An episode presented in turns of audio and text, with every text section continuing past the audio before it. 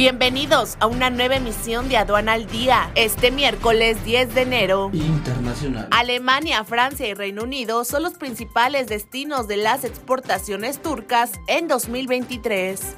Exportaciones de la industria maquiladora en Paraguay sumaron 1.039 millones de dólares en 2023.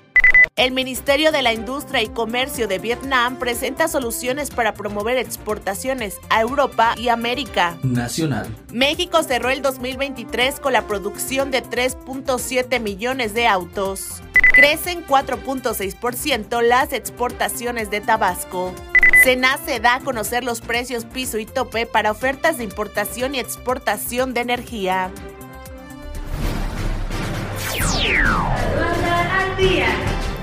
Es un servicio noticioso de la revista Estrategia Aduanera.